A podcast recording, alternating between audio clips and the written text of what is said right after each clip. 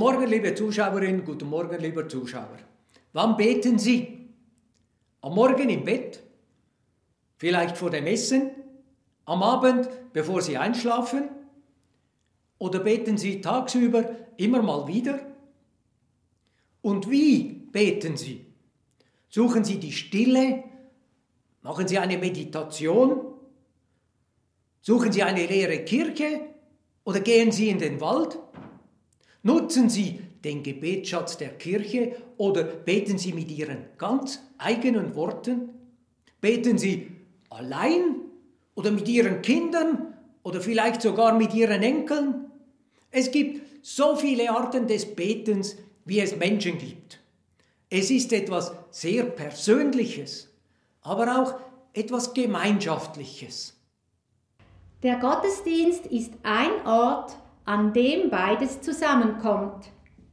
Diese Stunde in der Kirche schenkt einen Rahmen, in dem wir explizit Zeit zum Gebet haben. Wir werden ja auch immer wieder dazu aufgefordert, lasset uns beten. Diese Einladung ist keine Floskel, kein geheimes Zeichen, dass man aufstehen muss, sondern es ist eine Aufforderung, dass alle Gottesdienstbesucher mit ihren Anliegen, mit ihrem Dank, mit ihrer Klage, mit sich selbst vor Gott kommen sollen. Beten ist eine Zumutung. Eine Zumutung in dem Sinne, dass uns die Kirche einen uralten Gebetsschatz zumutet, der große und tiefe Anliegen enthält, die uns als Christen über Raum und Zeit verbinden.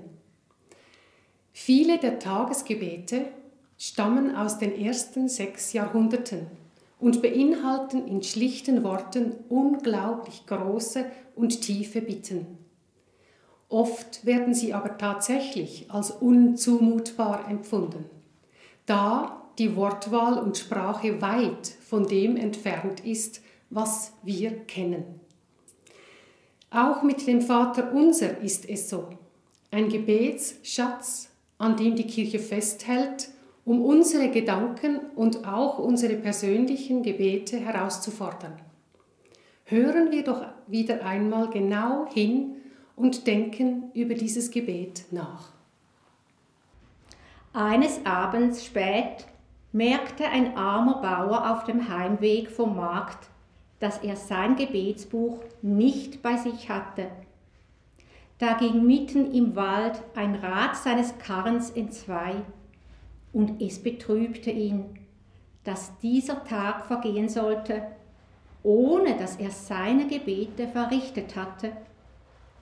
Also betete er, ich habe etwas sehr Dummes getan, Herr ich bin heute früh ohne mein Gebetsbuch von zu Hause fortgegangen und mein Gedächtnis ist so schlecht, dass ich kein einziges Gebet auswendig sprechen kann.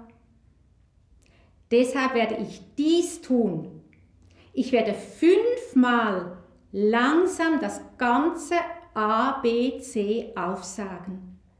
Und du, der du alle Gebete kennst, kannst die Buchstaben zusammensetzen und daraus die Gebete machen, an die ich mich nicht erinnern kann.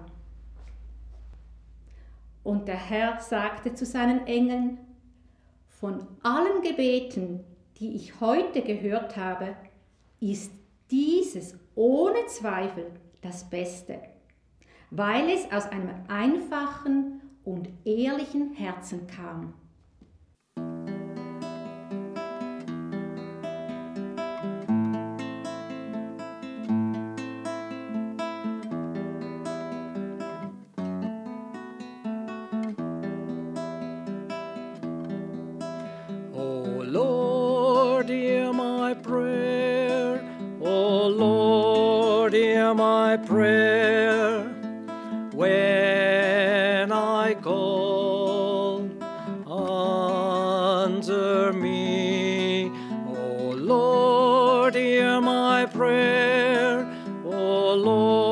Lord, hear my prayer.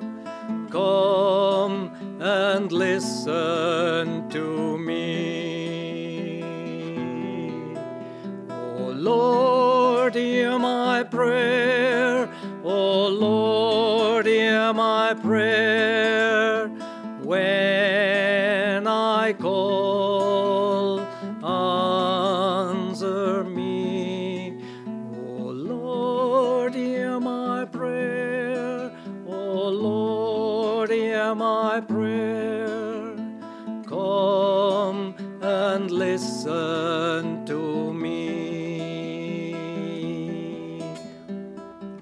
Ich lese aus dem Matthäusevangelium Kapitel 6, die Verse 5 bis 8. Vom Beten. Das Grundmuster eines Gebetes. Und wenn ihr betet, sollt ihr es nicht machen wie die Heuchler. Die stehen gern in den Synagogen und an den Straßenecken und beten, um sich den Leuten zu zeigen. Amen. Ich sage euch, sie haben ihren Lohn schon bezogen. Wenn du aber betest, geh in deine Kammer, schließ die Tür und bete zu deinem Vater, der im Verborgenen ist. Und dein Vater, der ins Verborgene sieht, wird es dir vergelten. Wenn ihr aber betet, sollt ihr nicht plappern wie die Heiden. Sie meinen nämlich, sie werden ihrer vielen Worte wegen erhört. Tut es ihnen nicht gleich. Euer Vater weiß, was ihr braucht, noch ehe ihr ihn bittet. Wort des ewigen Gottes. Amen. Ich lese den Predigtext aus Matthäus 6 ab Vers 9. Unser Vater im Himmel. Ja, Unterbrich mich nicht, ich lese. aber du hast mich doch angesprochen. Ich dich angesprochen? Nein, eigentlich nicht. Das lesen wir halt so. Unser Vater im Himmel. Da, schon wieder. Du rufst mich an, um ein Gespräch zu beginnen, oder? Also, worum geht's? Geheiligt werde dein Name. Meinst du das ernst? Was soll ich ernst meinen? Ob du meinen Namen wirklich heiligen willst. Was bedeutet das denn? Äh, es bedeutet. Ähm, es bedeutet. Ja, meine Güte, woher soll ich wissen, was das bedeutet? Es heißt, dass du mich ehren willst, dass ich dir einzigartig wichtig bin, dass dir mein Name wertvoll ist. Aha, ja, das verstehe ich. Dein Reich komme, dein Wille geschehe, wie im Himmel, so auf Erden. Tust du was dafür? Dass dein Wille geschieht? Natürlich, ich gehe regelmäßig in den Gottesdienst. Ich zahle meine Steuern und ab und zu auch was für die Mission.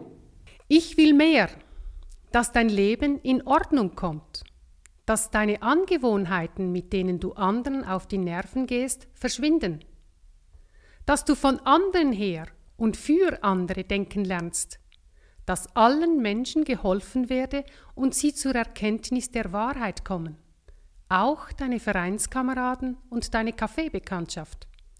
Ich will, dass Kranke geheilt, Hungernde gespeist, Trauernde getröstet und Gefangene befreit werden. Denn alles, was du diesen Leuten tust, tust du doch für mich. Ja, aber wa- warum hältst du ausgerechnet mir das vor? Was meinst du, wie viele stinkreiche Heuchler in den Kirchen hocken? Sagt das Ihnen? Entschuldige, ich dachte, du betest wirklich darum, dass mein Herrschaftsbereich kommt und mein Wille geschieht. Das fängt nämlich ganz persönlich bei dem an, der darum bittet. Erst wenn du dasselbe willst wie ich, kannst du ein Botschafter meines Reiches sein. Ja, das leuchtet mir schon ein. Kann ich jetzt mal weiter beten, bitte? Unser tägliches Brot gib uns heute. Du hast Übergewicht. Mann, Mit deiner Bitte drückst du auch aus, dass du bereit bist, etwas dafür zu tun, dass die Millionen Hungernden dieser Welt ihr tägliches Brot bekommen. Und vergib uns unsere Schuld, wie auch wir vergeben unseren Schuldigern. Und deine Nachbarn? Meine Nachbarn? Meine Nachbarn? Jetzt fang du nicht auch noch von denen an. Du weißt doch, dass sie mich in aller Öffentlichkeit blamiert haben, dass sie mir jedes Mal dermaßen herablassend begegnen, dass ich schon wütend bin, bevor ich sie nur sehe. Ich weiß, ich weiß. Und dein Gebet? Ja, das meine ich doch nicht so. Du bist wenigstens ehrlich. Macht dir das eigentlich Spaß, mit so viel Bitterkeit und Ablehnung im Bauch herumzulaufen? Nein, es macht mich krank. Ich will dich heilen.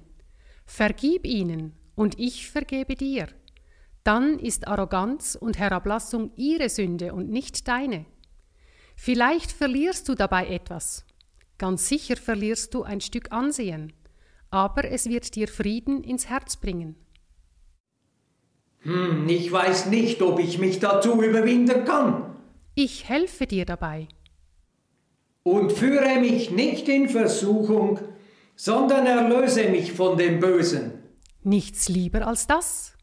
Vermeide bitte Personen oder Situationen, durch die du versucht wirst. Wie meinst du das? Du kennst doch deine schwachen Punkte.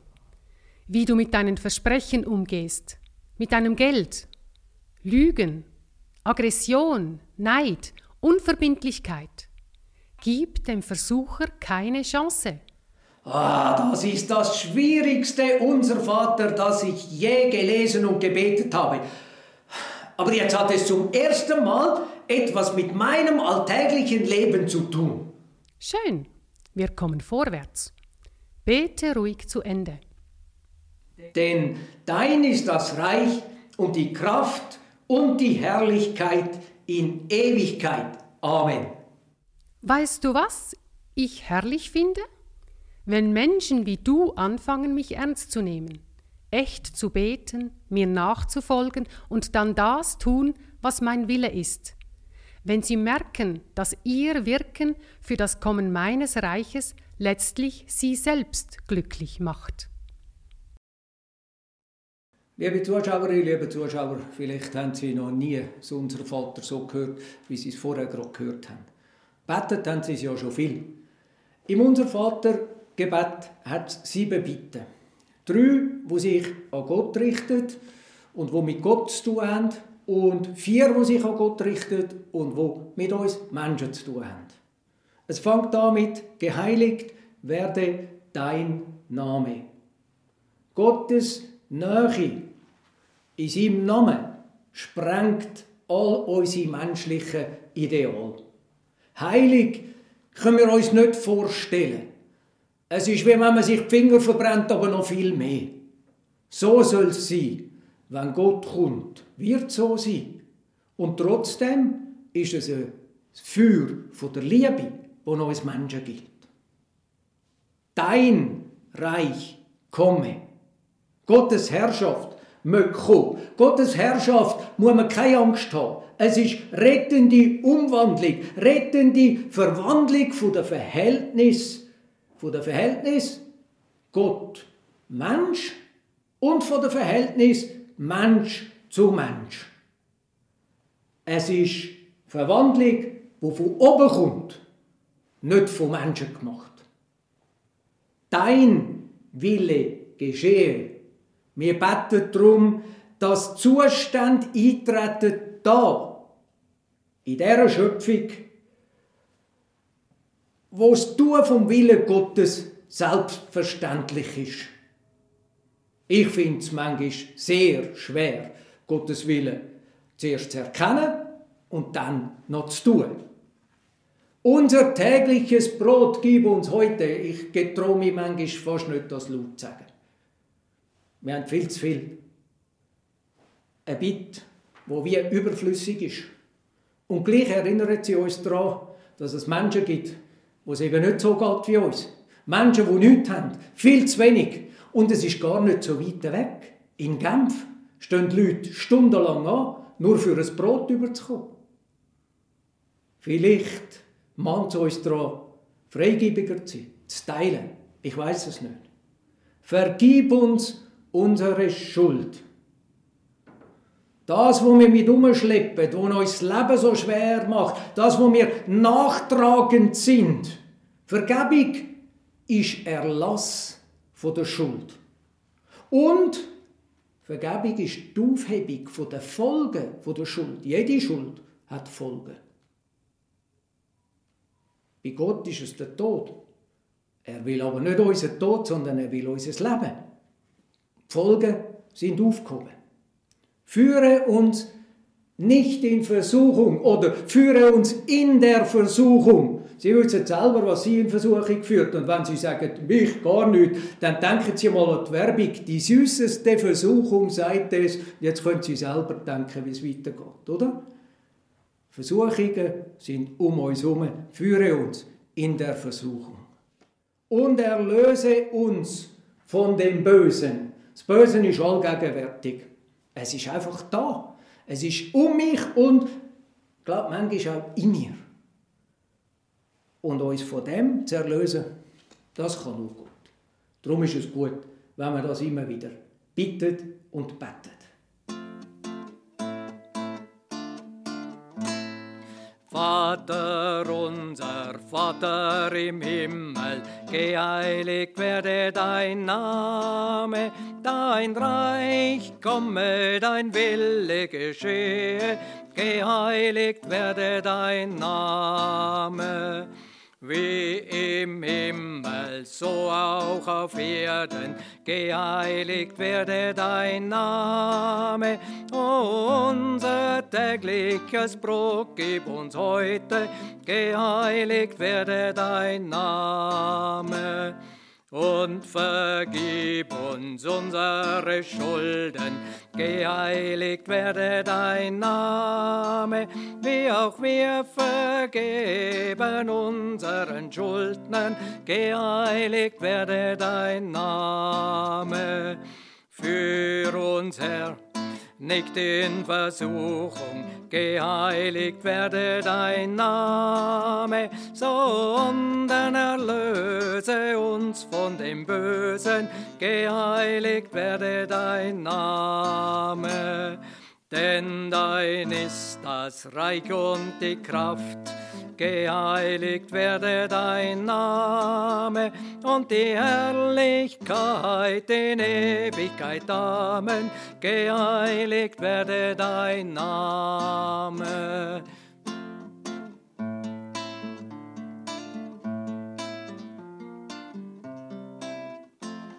Neben den überlieferten Gebeten gibt es auch das freie Gebet mit den eigenen Worten gesprochen. In unserem Gebetskreis sammeln wir zurzeit Gebetsanliegen aus der Bevölkerung, um sie beim Beten zu unterstützen. Im folgenden Fürbitteteil ist eine Auswahl anonym enthalten. Lasset uns beten. Herr Jesus Christus, du bist der Auferstandene der Lebendige. Danke, dass wir in schwierigen Zeiten ganz besonders den Blick auf dich richten. Das Coronavirus, andere Krankheiten und Nöte bei uns und im Ausland haben nicht das letzte Wort. Du bist der Allmächtige. Dir vertrauen wir unsere Anliegen an. Du sagst in deinem Wort, Bittet, so wird euch gegeben. Kommt her zu mir alle, die ihr mühselig und beladen seid, ich will euch erquicken. Wir bitten dich, dass jetzt die verschiedenen Zuschauerinnen und Zuschauer, die Zuhörerinnen und Zuhörer durch dein gehörtes Wort und durch diesen Gottesdienst beschenkt und ermutigt in die kommenden Tage gehen.